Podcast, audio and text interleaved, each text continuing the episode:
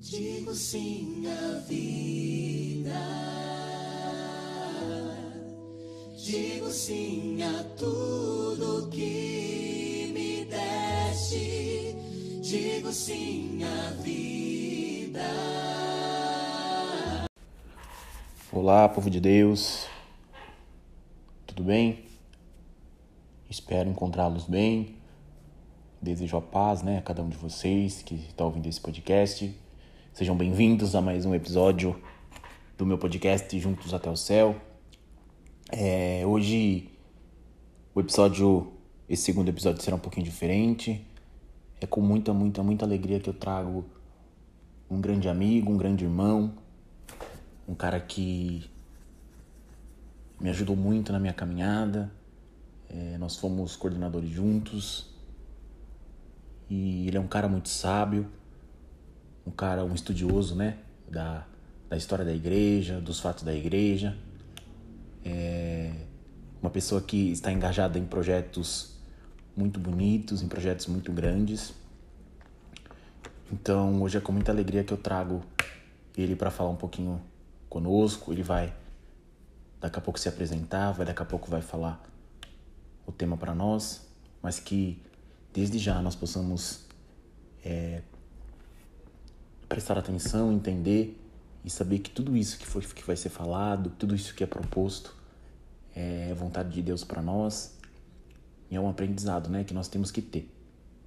Então, por isso, nós queremos, desde já, é, assumir esse propósito, né, esse sinal de filho, esse, esse fardo de amor, para que juntos possamos entender tudo que esse amigo vem falar, tudo que esse irmão este Filho de Deus vem nos passar hoje. Então, que nós possamos clamar e pedir a presença do Espírito Santo para que nos ajude a entender, nos ajude a compreender e saber que nós precisamos também de ensinamentos católicos, de ensinamentos da, da palavra, mas também de ensinamentos didáticos, para que juntos possamos nos aperfeiçoar e nos aprofundar. Então, seja muito bem-vindo, meu amigo. É, a palavra é sua e muito obrigado por aceitar esse convite. E nós estamos juntos. Deus te abençoe. Olá a todos, eu sou Ademir Amadeu, tenho 24 anos, sou da cidade de Jaú, interior de São Paulo. Faço parte do Instituto Regina Celli e atualmente estou no quarto ano da Faculdade de Direito. Para mim é uma alegria imensa estar aqui participando neste podcast do meu amigo André, Juntos até o Céu, e este nome me recorda aquilo que a amizade do André é para mim, uma vez que, quando me converti aos 17 anos, foi ele uma pessoa responsável por estar presente em minha conversão, participando juntamente comigo e organizando esse, os retiros que foram responsáveis por tudo aquilo que conheci e por tudo aquilo que vivo hoje. E poder participar de um projeto de evangelização dele é algo que muito me alegra e espero poder contribuir da melhor maneira possível. Bom, como disse, faço parte do Instituto Regina Celli. O Instituto Regina Celli é uma associação que foi criada aqui na cidade de Jaú com o intuito de defender e trabalhar em cima daquilo que é conhecido e explicado, sobretudo por Santo Tomás de Aquino, como os três princípios de direito natural, sendo a família, a defesa da vida e a defesa da verdade. Nós trabalhamos então nessas três vertentes. Naquilo que diz respeito à defesa da família, o nosso projeto é para 2021 a construção de uma escola católica aqui na cidade, além dos cursos e tantas outras coisas que temos realizado também. Naquilo que diz respeito à defesa da vida, temos feito alguns cursos e alguns apostolados e trabalhos, inclusive temos tomado conta da organização da Semana da Vida, que aconteceu aqui na cidade há alguns meses. E tem sido um trabalho bastante profícuo e bastante severo e complicado ao mesmo tempo, justamente por se tratar de um tema tão delicado, que é a defesa da vida. E por fim, o apostolado responsável pela defesa da verdade são os estudos de filosofia que temos feito, justamente para poder responder a muitas argumentações pela via intelectual e racional, não se apegando tanto a outras questões que são de mais difícil acesso. É, hoje, pela graça de Deus, cá estou eu e pretendo fazer uma reflexão com vocês a respeito da defesa da vida, especificamente sobre a importância do católico na defesa da vida. Bom, eu preparei essa apresentação em cerca de cinco ou seis etapas. Para que possamos falar a respeito da defesa da vida, é muito importante que falemos a respeito daquilo que é a vida humana e a dignidade da pessoa humana. Tão comumente escutamos falar a respeito da dignidade da pessoa humana. E hoje pretendo refletir com vocês a respeito do fundamento bíblico sobre a dignidade da pessoa humana, bem como sobre a questão da morte de um inocente, se existe algum caso em que é lícito matar uma pessoa inocente. Trabalharemos também aqui neste podcast a encíclica Evangelium Vitae de São João Paulo II a respeito da inviolabilidade da vida humana uma encíclica do ano de 1995. Juntamente de outros meios de defesa da vida, alguns polêmicos, outros mais fáceis de se entender. E, por fim, trabalharemos a questão do aborto. Sem mais delongas, é, partindo do princípio, a reflexão começa com o livro do Gênesis. Quando nós pegamos o capítulo 1, versículo 1 da obra do Gênesis, nós encontramos a narração de como foi feita a criação do mundo por Deus. Então nós temos, no princípio, Deus criou o céu e a terra. Ora, a terra estava vazia e vaga, as trevas cobriam o abismo, e um sopro de Deus agitava a superfície das águas.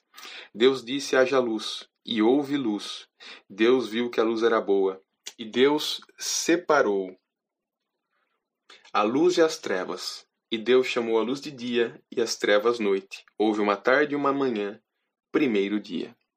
Percebemos que no primeiro dia da, da criação, no Gênesis, Deus cria a matéria e Deus cria a luz. A representação daqui da luz é a própria energia. Deus cria no primeiro dia tanto a matéria, que é a própria criação da terra e de tudo que existe, e também a luz, que representa a energia. Deus disse: haja um firmamento no meio das águas e que ele separe as águas das águas. E assim se fez. Deus fez o firmamento, que separou as águas que estão sob o firmamento das águas que estão acima do firmamento. E Deus chamou o firmamento céu.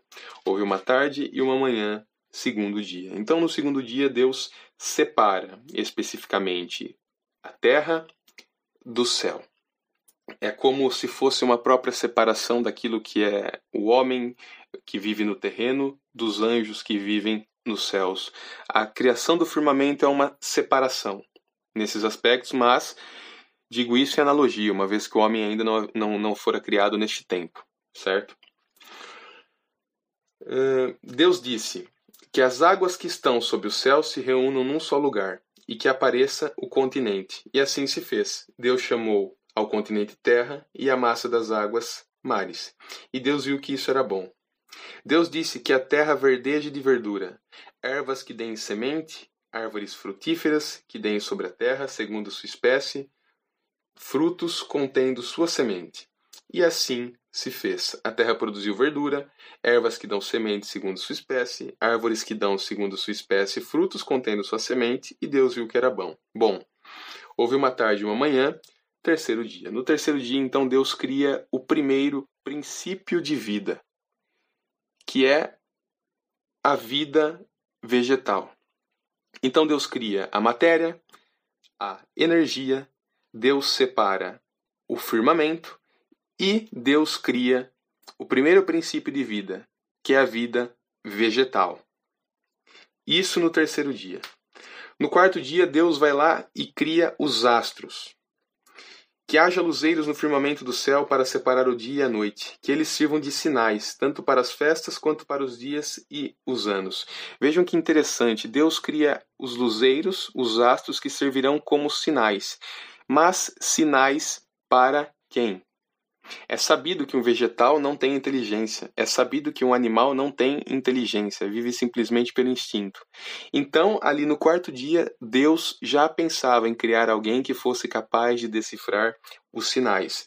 Deus cria os astros para que alguém pudesse ser apto e capaz de decifrar esses sinais.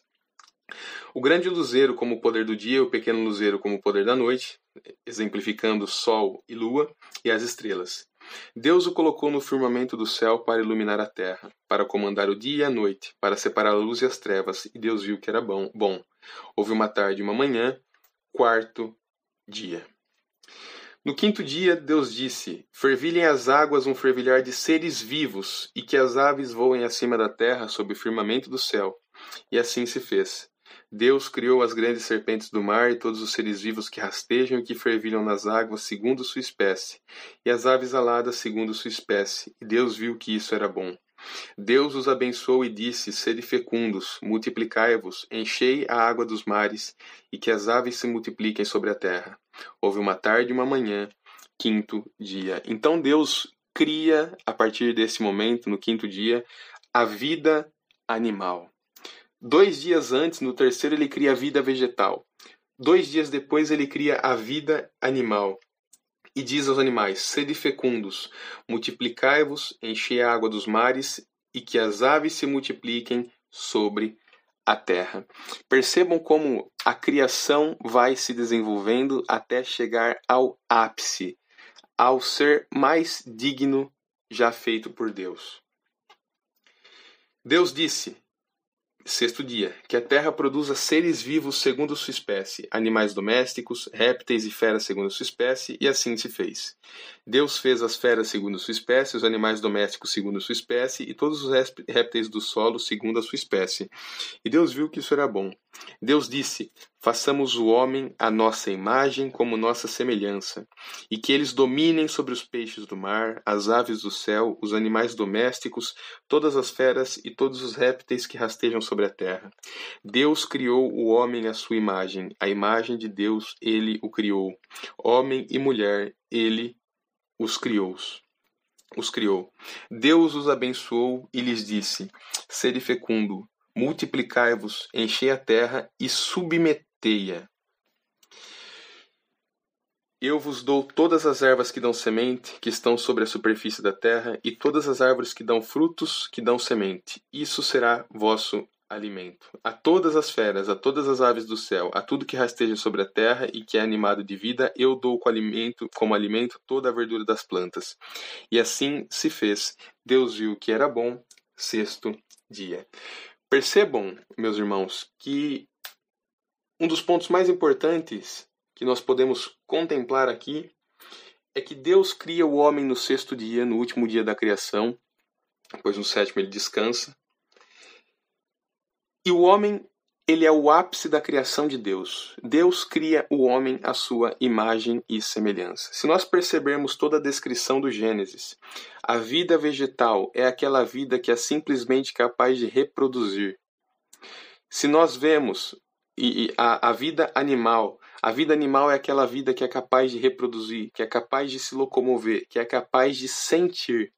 E por último, Deus cria o homem, que é a junção dessas vidas e mais a vida racional, com capacidade de ser inteligente, de inteligir, de captar a essência de todas as coisas e de ter vontade, de destinar todos os seus atos em prol de alguma coisa.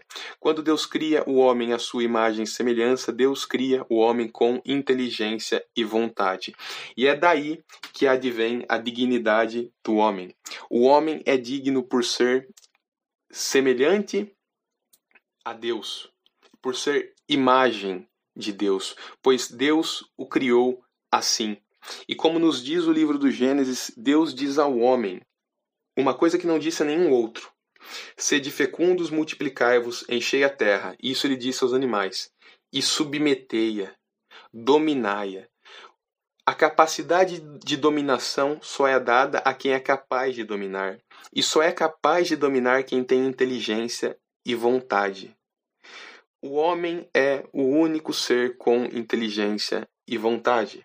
Isso nós não estamos entrando na questão dos, dos anjos, estamos falando simplesmente das criaturas terrestres aqui, para tratar da dignidade da pessoa humana.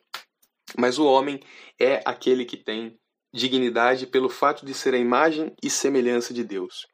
E o fato de muitas vezes nós vermos pelo mundo tanta desgraça, tanta tragédia, tanta tristeza, não faz do homem um ser pior que um cachorro. faz do homem um ser que vira as costas para Deus. Um homem que não é capaz de utilizar a sua inteligência.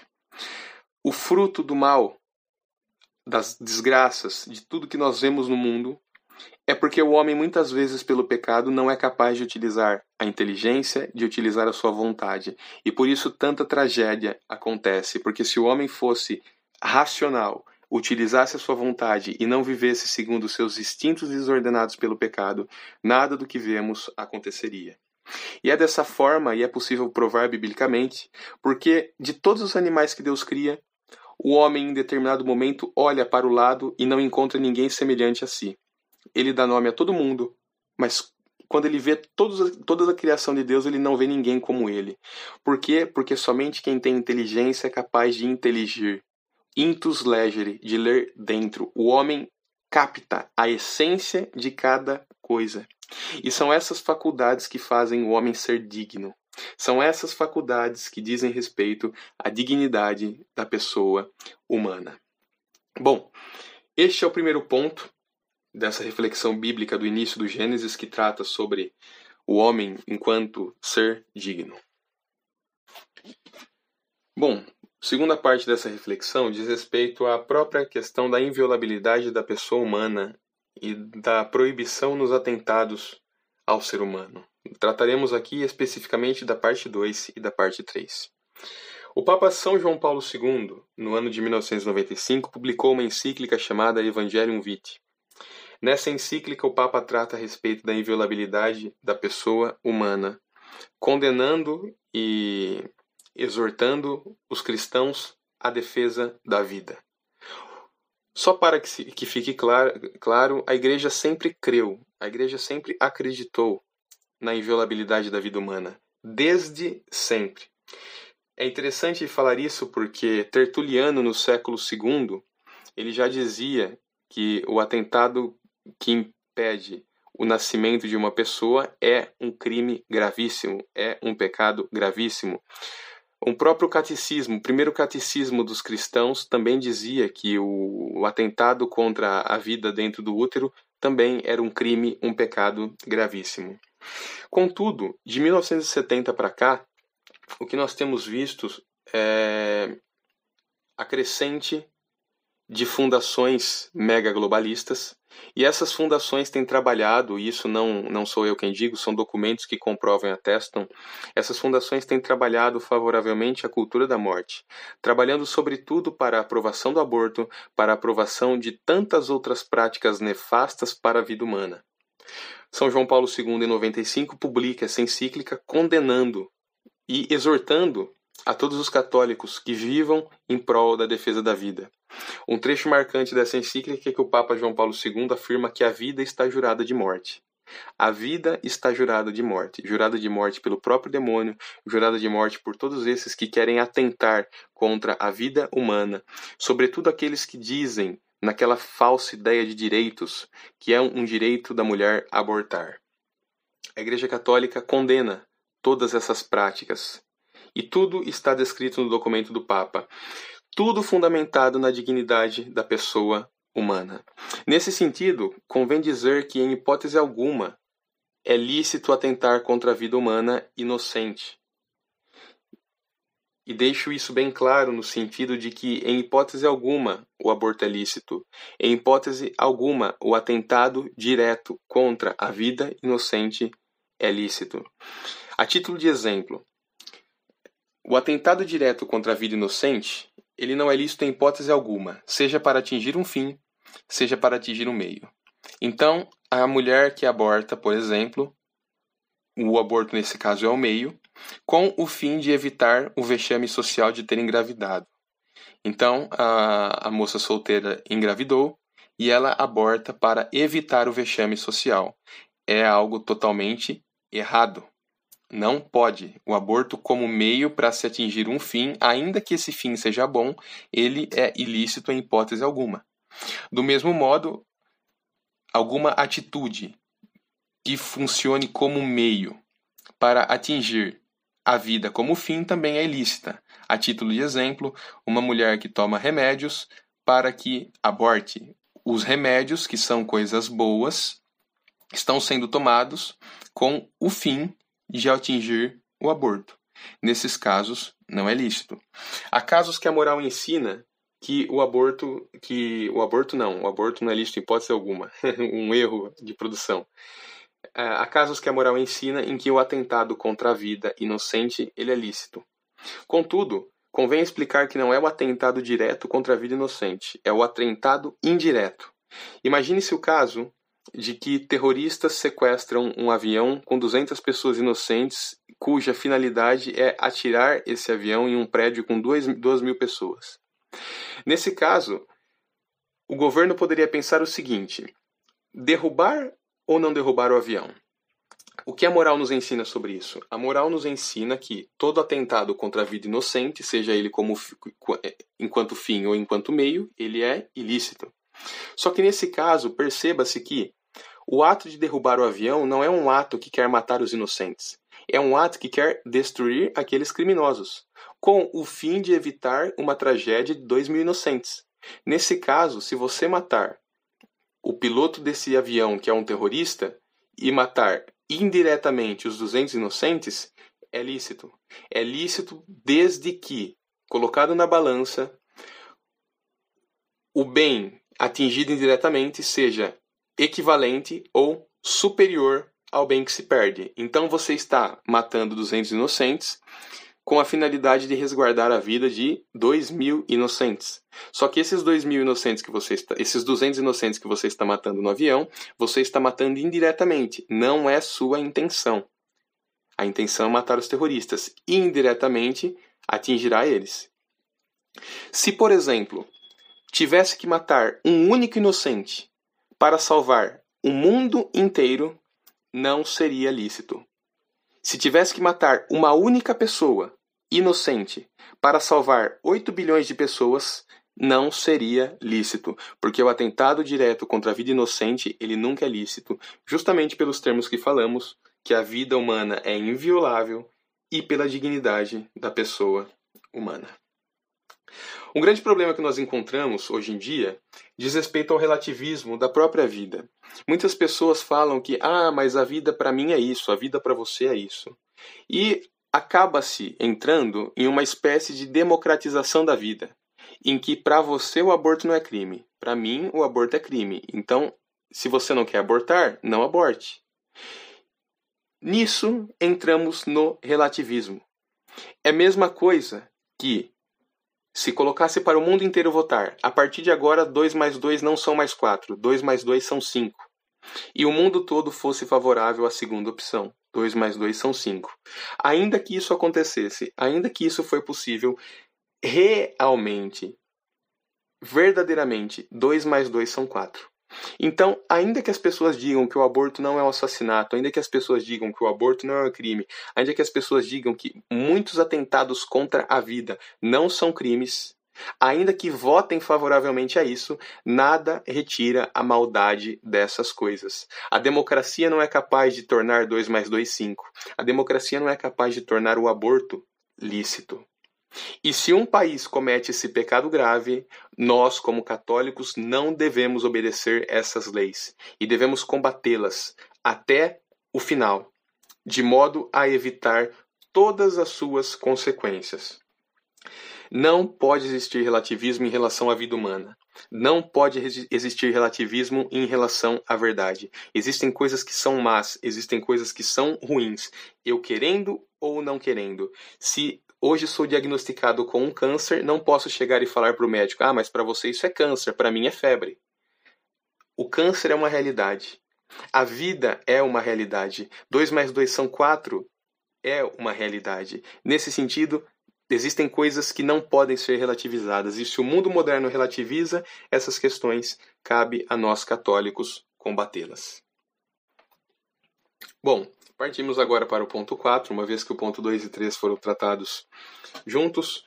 É, faz-se necessário aqui trabalhar alguns pontos a respeito da defesa da vida que são bastante polêmicos, confusos e muitas pessoas não entendem, que diz respeito à própria legítima defesa, à guerra e à pena de morte. Convém ressaltar que a legítima defesa ela existe e ela é plenamente lícita e, em alguns casos, necessária e obrigatória. O que é a legítima defesa? A legítima defesa é quando a pessoa se defende de uma agressão injusta em direção a ela ou em direção a terceiro. A legítima defesa deve ser proporcional, isto é, se uma pessoa te ataca, por exemplo, com socos, não é lícito que você dê um tiro na cabeça da pessoa matando, é, retirando a vida dela. Uma vez que essa legítima defesa não foi proporcional e isso acabou sendo um assassinato. A legítima defesa, ela só pode ser capaz de retirar a vida de uma pessoa desde que a proporção do ataque da pessoa for capaz de retirar a sua vida. Evidentemente que nos casos concretos, nos casos reais, quando uma situação como essa acontece, não é tão simples de pensar nesses momentos. Ah, será que isso está sendo proporcional ou não? Mas o que a moral nos ensina é que a legítima defesa é lícita, e nós devemos nos defender, principalmente pelo fato de que quando Deus manda que amemos ao nosso próximo, ele manda que nós amemos o nosso próximo como a nós mesmos. Então, o parâmetro para o amor somos nós. O primeiro próximo que deve ser amado é você, sou eu. Eu preciso me amar em primeiro lugar, e me amando em primeiro lugar, eu amo o próximo. E isso é uma questão importantíssima, porque daqui advém a legítima defesa. É lícito que nós empreguemos a força para evitarmos um mal, um atentado contra a nossa vida. E se o atentado for contra uma pessoa de nossa responsabilidade, a legítima defesa é um dever. Um pai tem um dever de proteger o filho, de se entregar pelo filho. O pai tem o dever de proteger a filha. A pessoa cuja responsabilidade estiver em suas mãos é dever defender. Além da legítima defesa, nós temos a guerra. E por mais que se pareça um absurdo, é, não é lícito que se fale guerra santa, mas é lícito que se fale de guerra justa. O que é a guerra? A guerra é um exercício da legítima defesa em proporções de países. Ocorre a guerra e a guerra é justa quando um país injustamente ataca outro país. Alguns pontos também precisam ser elucidados, esclarecidos. É, talvez possamos fazer isso num outro dia, porque o tema da guerra é um tema que traz é, muitas questões interessantes de se discutir, mas a guerra, no primeiro momento, convém ressaltar, é, ela não é boa, ela não é santa, ela é justa. Quando um país repele e responde à agressão injusta de outro país. Nesse sentido, tem-se também a pena de morte, que era bastante aplicada na Idade Média. A pena de morte ela é um tema bastante polêmico, sobretudo pelas alterações recentes do catecismo, mas naquilo que diz respeito ao direito natural, a pena de morte se trata de uma espécie de legítima defesa do próprio Estado para com os seus criminosos. É quando a própria sociedade e o poder é, governante, sendo que o, o poder dos governantes é dado por Deus, decidem retirar a vida de um criminoso, mas não por um poder digamos que coercitivo em que se decide matar o criminoso. O que se entende é que quando o criminoso comete determinado crime, ele escolhe perder a própria vida.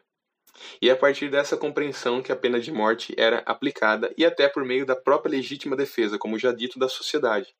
Convém que se corte um membro para evitar que o câncer se alastre por todo o corpo. Convém que você corte a mão para que todo o seu corpo não pereça. Convém que você corte uma pessoa para que todo o tecido social não apodreça. E era nesse sentido que a pena de morte era trabalhada. Pena de morte, guerra, legítima defesa são temas polêmicos, mas eles dizem respeito também à questão da defesa da vida inocente. E vejam que a todo momento digo vida inocente. O criminoso, quando comete um crime, Deus quer que todos se salvem, mas quando o criminoso, naqueles termos, escolhia morrer, não era uma vida inocente que era ceifada. E o mandamento do não matarás, ele corretamente é não assassinarás, e assassinar é arrancar a vida de inocentes, né? Questão bastante dificultosa, mas não podia deixar de citá-la. Podemos trabalhar isso melhor num futuro podcast, talvez. Mas fazem parte, existem. A moral católica já trabalhou muito desses temas. Hoje a pena de morte ela é vedada justamente pelo fato de que existem outros meios de se punir o criminoso. Tá? Então o próprio catecismo fala isso, existem outros meios de punir o criminoso. É, mas a questão da guerra justa, um país que entra em guerra, é até comum quando nós vemos muitas vezes padres e capelões é, celebrando missa no meio de trincheira, no meio da guerra. Por quê? Porque nesse caso a guerra é justa. Então, é, são situações que infelizmente existem, em certo sentido, mas que, quando se para para analisar os requisitos e os conceitos e as, as fundamentações dela, dá para perceber na realidade como elas funcionam. Bom, por fim, e como último ponto, é, um resumo de tudo que foi tratado até aqui. Nessa breve reflexão sobre a defesa da vida, nós temos a dignidade da pessoa humana fundada na imagem e semelhança com Deus. Nós temos a igreja defendendo até as últimas consequências a vida inocente, a inviolabilidade da pessoa humana, e o próprio São João Paulo II dizendo que nesses tempos a vida humana está jurada de morte e que é nosso dever lutar contra a morte, para que a vida prevaleça, lutar contra a cultura da morte. Nesse sentido, o que nós encontramos e encontramos bastante atualmente é o problema do aborto. Muitos outros assuntos dizem respeito à defesa da vida, como, por exemplo, o combate à eutanásia, o combate ao suicídio, o combate ao uso de embrião de célula-tronco, o combate a experiências com embriões, o aborto e tantos outros casos. Mas eu quero tratar com vocês o tema do aborto, sobretudo pelo fato de que é, dia 24 de abril de 2020, o Supremo Tribunal Federal decidiu julgar o, a ADI, Ação Direta de Inconstitucionalidade 5581, que trata do aborto em casos de microcefalia por infecção do Zika vírus. O que nós vemos e o que nós compreendemos daquilo que estudamos no catecismo e o que a igreja nos ensina é que o aborto é um crime perverso e um pecado horrendo. No sentido de que aquela pessoa que aborta comete um crime gravíssimo e, além de cometer um crime gravíssimo, a pena que a igreja dá para aquela pessoa é a própria excomunhão. Uma pessoa que aborta sabendo dessas coisas, essa pessoa está excomungada e só pode voltar à igreja com a, o perdão dado pelo ordinário local, pelo padre responsável do local. É, o aborto não se justifica em nenhum caso. Ainda que seja para escolher entre a vida da mãe ou a vida do filho, o aborto não se justifica.